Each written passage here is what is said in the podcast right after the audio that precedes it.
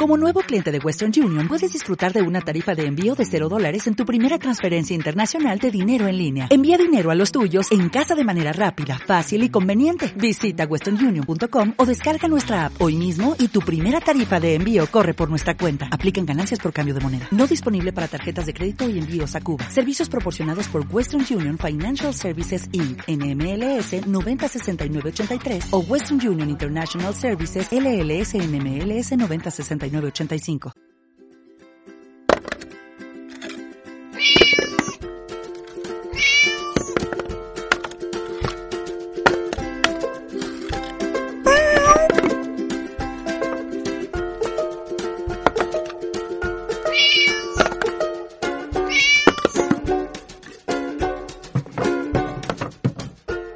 La gata curiosa.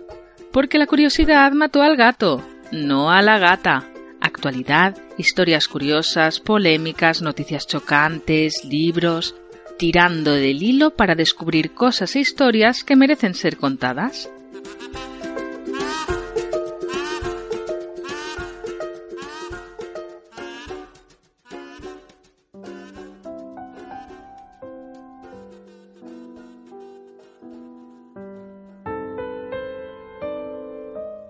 En La Gata Curiosa vamos a acercarnos a un miedo más común de lo que podríamos pensar. No es un miedo cotidiano, pero a poco que lo pensemos, muchos sentimos cierto desasosiego, un mal rollo inexplicable cuando pensamos en una figura que en principio debería transmitir justamente todo lo contrario. Estoy hablando de los payasos. Sin llegar a ser una fobia incapacitante, los inocentes señores patosos y divertidos de la cara pintada inquietan mucho más de lo que creemos y a muchas más personas de las que pensamos. Así que hoy, en La Gata Curiosa, vamos a intentar comprender el por qué. El miedo no se nos va a quitar, lo mismo hasta nos da más. Pero puede ser que entendamos que no es tan irracional como parece. ¿Por qué los payasos nos asustan?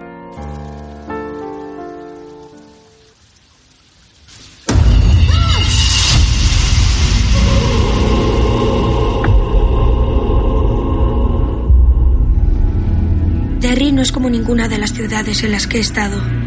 El número de muertes y desapariciones de adultos es seis veces mayor que la media nacional. En el caso de los niños es peor. Mucho, mucho peor. Aquí abajo todos flotamos. He visto algo. Era un...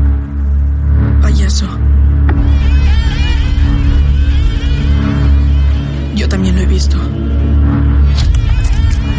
Mirad. Todo está conectado a través de las alcantarillas. Ahí es donde vive.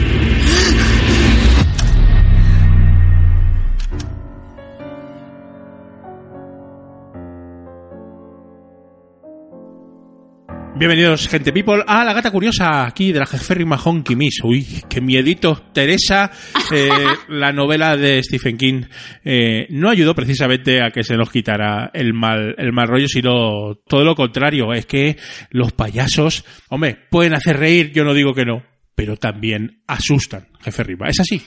Sí, es que no sé, es una cosa muy extraña. Mm, su objetivo y su razón de ser parece ser justamente lo contrario, ¿no? Que den esa ternura, ¿no? Eh, esa inocencia. Pero al final, yo creo que en demasiadas ocasiones transmiten justamente lo contrario. Yo creo, Jeférrima, eh, y ahora nos comentarás eh, en la gata, eh, yo creo que hay como, como dos tipos, ¿no? Está el, el, payaso que transmite ternurita e incluso un poco de tristeza, ¿por qué no decirlo, no? Digo Charlie Rivel y tal, ¿no? Ese tipo del, el del bombín, el de los payasos de la tele, vamos. Eh, Sí. y, y luego viene el otro tipo de payaso, el que se pinta la, cara de blanco, que ese ya da directamente eh, terror, eh, Jeférrima. Claro, pero, pero ¿por qué unos sí y otros no? Esa, esa es la pregunta, y aquí nos la vas a contestar. Claro, porque también están los payasos que van a los hospitales a ver a los niños enfermos. Claro. Y eso, por lo que se, se dice, son súper terapéuticos, nunca mejor dicho, claro. Les hacen mucho bien y, y los niños se animan y, y es un momento de la semana cuando van esos payasos que es alegría y bienestar. Claro, no, sí, son divertidos, son divertidos y, y está muy bien. Pero pero... ¿Pero por eh, qué? Otras veces no. Otras veces no, y por qué eh, luego ya en el, en el imaginario artístico, no sé, libros, eh, cine y tal, utilizan a los payasos para dar miedo. Por algo será, jefe Riva. Por algo será, la verdad que sí, ¿eh? Y además, esta es una fobia, cuando se lleva a un extremo de auténtico, auténtico terror, pues da mucho miedo. O sea, la gente que lo sufre, que no es mucha, por, por suerte, es un miedo muy, muy potente. Muy extremo, sí. Mucho, muy, muy extremo, muy de decir, mm, ¿por qué? No quiero sentirlo, pero no puedo evitarlo. Es, uff, ¿Cómo se llama la fobia a, los payasos? se llama coulrofobia. Es un poco extraño. Un poco extraño. Coulrofobia. Sí. Y por lo visto se origina de pequeño, pero lo que te decía yo antes, yo creo que a mí me, a mí me dan rechazo, ¿eh? Ya empiezo por ahí.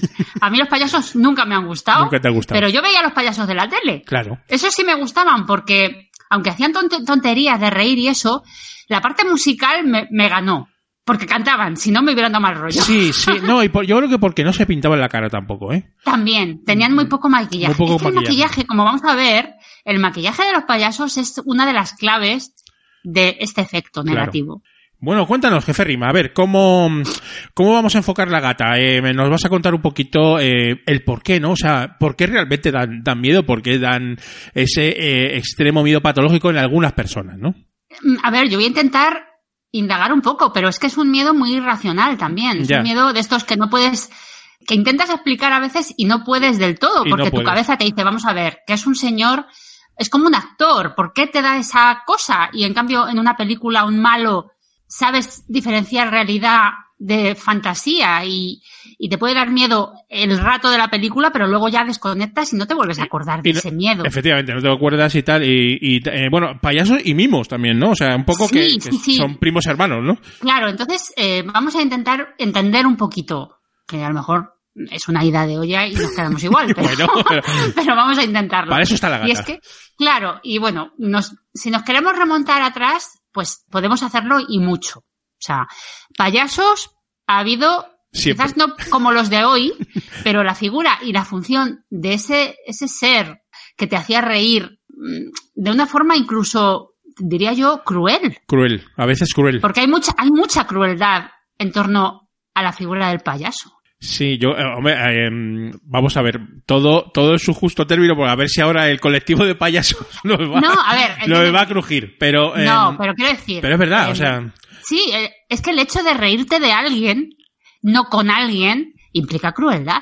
O sea, tú te estás riendo de, de que un señor se cae, se hace daño, eh, de que está triste y te da risa. O sea, ese es el principio del humor que te transmite un payaso, Sí, ¿no? El payaso del circo. cuando salen los chorritos de agua Claro. de los ojos, es porque el payaso lo está pasando mal. Exacto, y cuando el payaso listo le hace faenas al payaso tonto, las parejas de payasos del circo de toda la vida. Sí, sin pecar, Entonces, sin pecar aquí de yo- políticamente correctos, pero es verdad. Exactamente, o sea, que a mí, señores payasos, no es que lo diga yo, es que es, es- Es está así, ahí, o sea, es el principio de- del efecto cómico de tantas parejas de payasos. El te hago una faena y nos reímos con porque te están puteando. Sí, sí, O sea, sí. Es así. es así.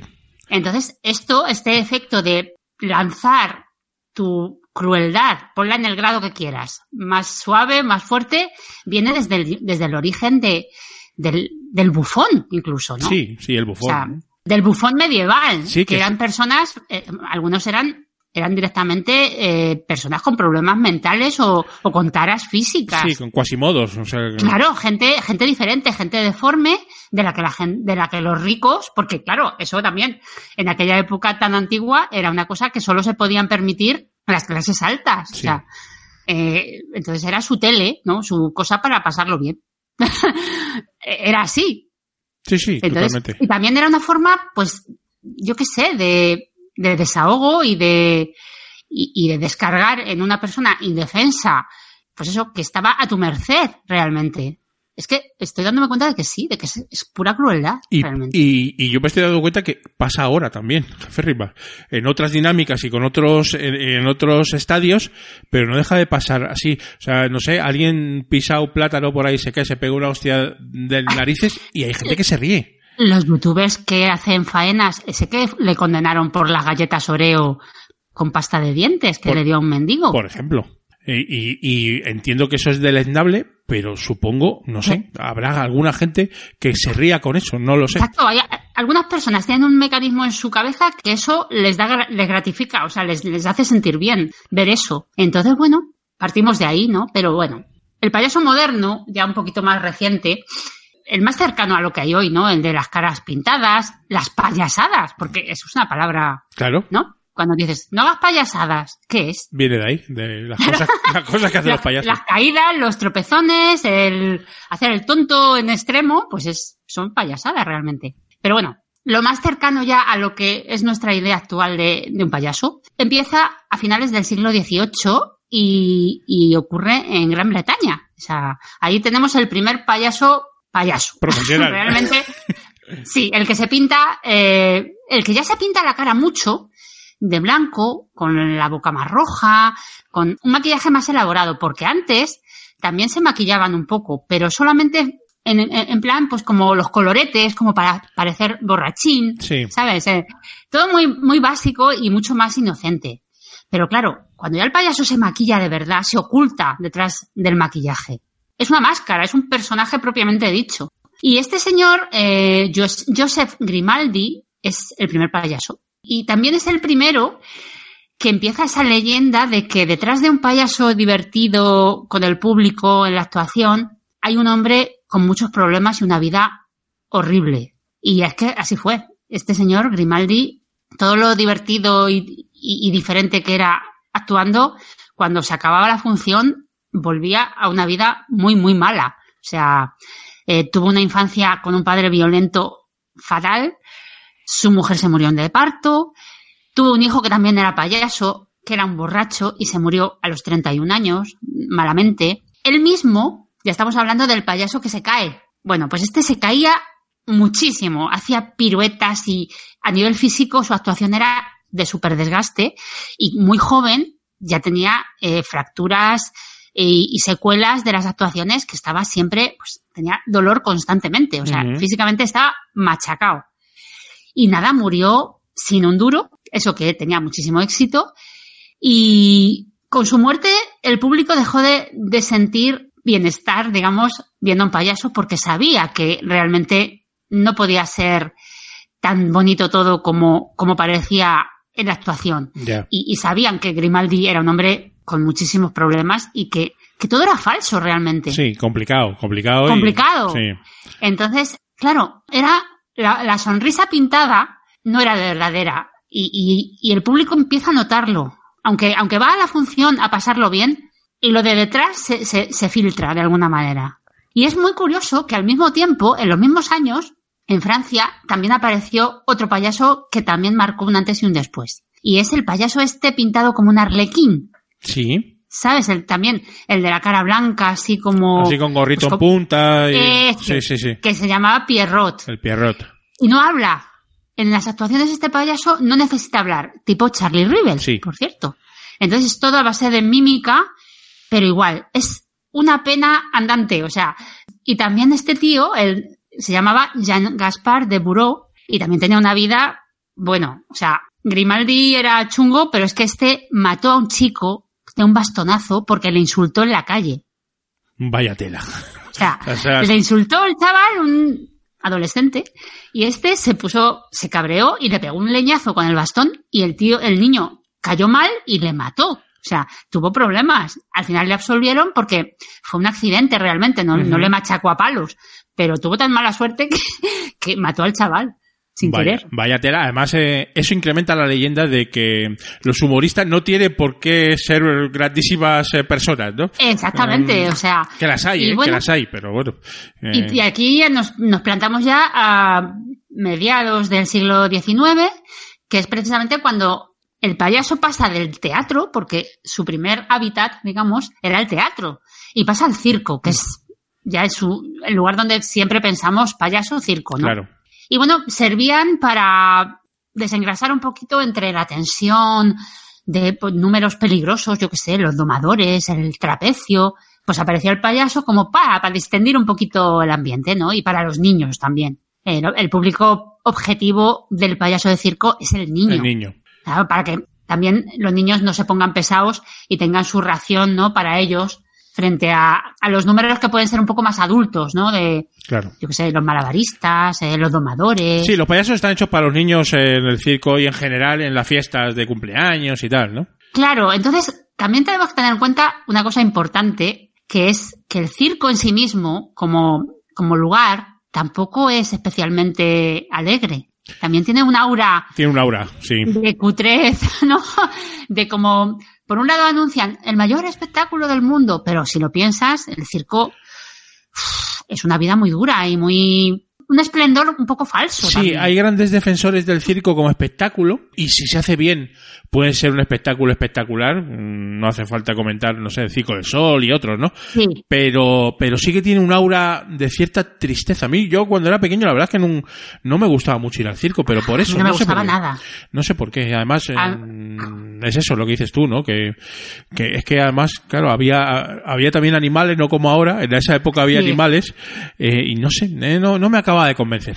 Y, y es que incluso si te ponías en plan, a ver, está bien, pero jolín, para hacer esto hay que trabajar mucho para ser trapecista, jolín, Oh. qué peligroso, qué miedo. Sí. Eh, con las fieras, es todo, todo peligroso. Todo al límite, No sé, todo al límite, límite, exactamente, todo muy al límite. Todo al límite. Y luego los payasos, nos reímos de ellos, pues eso, con, jolín, pobrecillo, ¿no? Me río de ellos, pero no puedo evitar reírme, pero realmente, qué mala persona soy, ¿no? Me estoy riendo de que se ha caído. No sé, eh, el hábitat circense tampoco ayuda a las buenas vibraciones con los payasos. Cierto, A mí, a mí al menos no me ayuda. cierto. Y bueno, em, lo que te decía antes, ¿qué es lo que nos produce ese rechazo?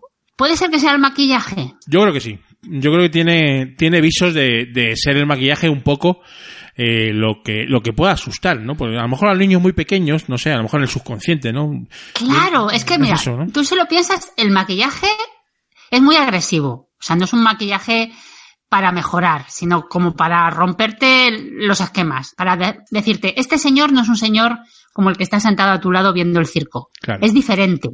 Entonces oculta, lógicamente, a una persona normal, que no lo es en ese momento en que está así. Y claro, todo lo oculto, pues puede ser bueno, pero también suele ser malo. Lo que se esconde es porque no quiere que se sepa algo. Y hay mucho de eso en los payasos. Es mucho yin y yang, ¿no? O sea, mucho... Mucho, mucho. sí. Sí. Y vaya, hay, tiene que haber payasos maravillosos y buenísimas personas, pero también la máscara del payaso puede ocultar a gente muy mala.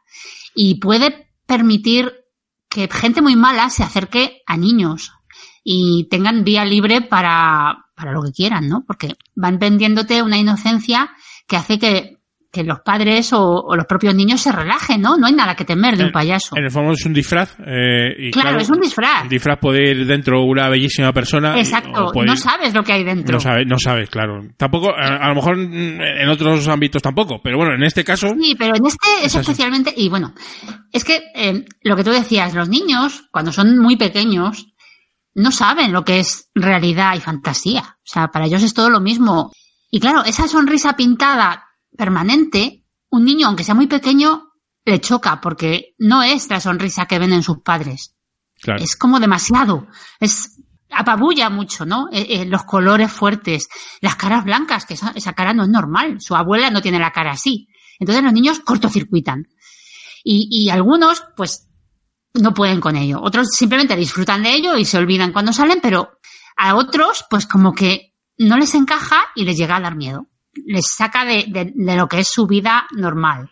Y bueno, ese desasosiego te lo puedes llevar contigo cuando creces, que es lo que te digo que, me- que a mí me pasa. Yo creo que cada vez, cuanto más mayor soy, más analizo esto que estamos hablando y digo, es que, uff, es Puede- que no, no puedo. Puede ser, es una explicación bastante eh, razonable, jefe Riva, porque es lo que dices, o sea, de pequeño se te queda en el cerebelo y luego, oye, pues de mayor a lo mejor Y luego analizas, claro. desarrollas eso, ¿no? A lo mejor no, ¿no? Pero también las experiencias que hayas tenido, ¿no? Eh, eh, porque a lo mejor, yo qué sé, yo a lo mejor el circo lo he pisado dos veces en mi vida, ¿sabes?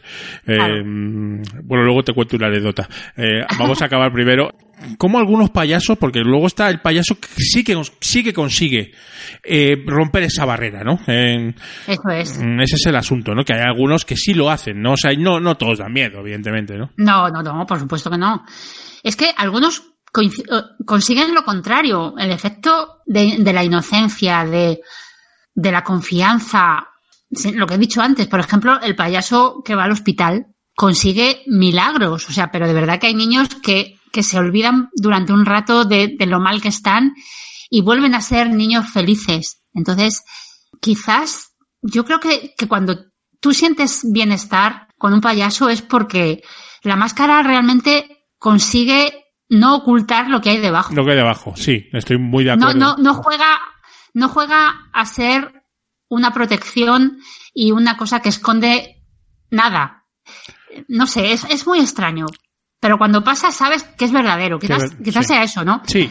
Que el payaso que de verdad quiere curar, entre comillas, a un niño que está sufriendo, se entrega como es. Y la máscara simplemente es un adorno divertido, no es algo que, que oculta. Yo estoy No bastante sé. de acuerdo con eso y además yo creo que también, ya para ir cerrando, que es cierto, es cierto que a lo mejor el eh, mucho, mucho del posible miedo, entre comillas, miedo, fobia que pueda tener alguna gente a los payasos es, es un poco el, lo externo, lo externo, ¿no? Sí. Lo externo y cómo se visten, cómo se maquillan, cómo y tal, ¿no? Porque luego, por ejemplo, a mí, mm, claro, estamos, siempre pensamos en los payasos de la tele, pero a mí, por ejemplo, Faemino y Cansado me parecen dos payasos espectaculares, ¿sabes?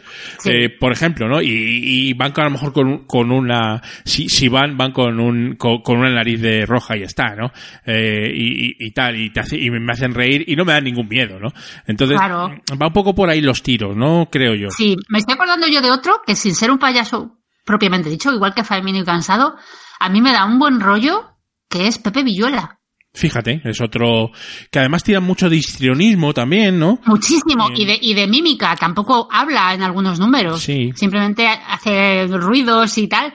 Igual, no necesita Un, ese disfraz. un Pedro Reyes, por ejemplo, o sea, También. pues eh, todos son payasos, ¿no? Y además ah, em, entiendo, entiendo y no mm, que nadie entienda que esto es peyorativo contra los payasos, que es que eh, na- nada más lejos de, de, de nuestra dinámica, ¿no?